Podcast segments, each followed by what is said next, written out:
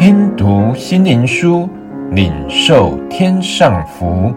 慕安德烈秘诀系列，十字架的秘诀。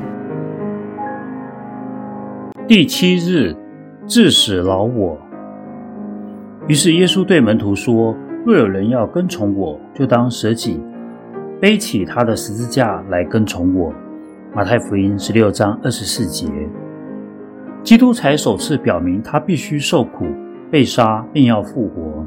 彼得接着他的话，劝他说：“主啊，这事必不临到你身上。”基督回答说：“撒旦，退到我后边去吧。”彼得的意思是要基督试着逃脱十字架及其苦楚，这就是撒旦引诱他摆脱神所安排，要他完成救赎我们之大功的诡计。基督接着又说了今天所看的经文，第二次用到背起十字架，他用了意义深长的话来启示十字架的含义。若有人要跟从我，就当舍己，背起他的十字架。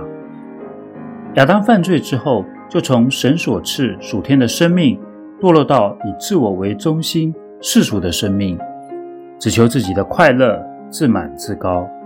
这些成为他生命的规律。当耶稣基督降世，将人赎回到原来的地位时，他本有神的形象，反倒虚己，取了奴仆的样式，谦卑自己，以致死于十字架。他自己如此做，也要所有渴望跟随他的人。若有人要跟从我，就当舍己。彼得不但不舍己。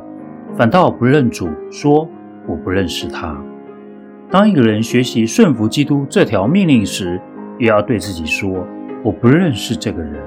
一个真门徒的诀要就在于背十字架，宣告致死老我，不使他有任何控制我们的特权。致死老我是基督徒的标语，完全顺服基督，并因此完全为周遭的人而活。这是不许可从被钉的十字架上跳下来，而要在那儿死透了。让我们听耶稣的声音，舍己，并求借着圣灵所赐的恩典，效法基督的门徒，致使老我，使我们能与那些与基督同钉十字架的人同列，尊钉十字架的基督为主为王。